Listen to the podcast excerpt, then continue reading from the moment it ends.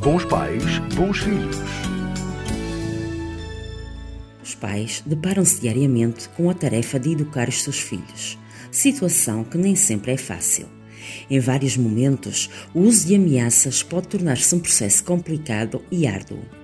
Estas ameaças são utilizadas pelos pais como uma tentativa de conseguirem controlar um comportamento que consideram desajustado ou errado por parte dos filhos. No entanto, é importante que saibamos que educar com base em ameaças é um erro. Quando as crianças são pequenas, as ameaças podem funcionar.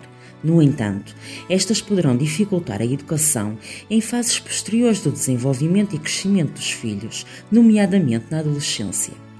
Desta forma, é importante que os pais possam utilizar novas estratégias educacionais, das quais podemos dar como exemplo não fazer ameaças, mas explicar as consequências das ações. É mais eficaz elogiar os bons comportamentos e dar alternativas aos maus do que ameaçar o seu filho. Ouvir o seu filho. Dê oportunidade dele se explicar quando se comporta contrariamente ao que é esperado.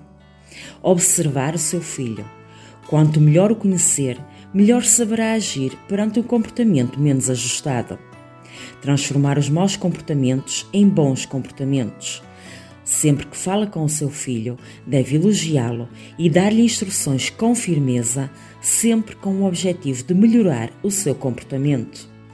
Manter a calma na hora de dar uma ordem. É necessário que o seu filho perceba que lhe deve obedecer quando lhe pede algo.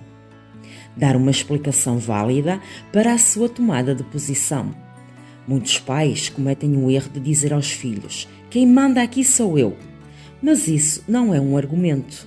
Por isso, é importante que lhe dê uma razão clara e consistente para que ele não faça determinada coisa. Colocar-se no lugar do seu filho.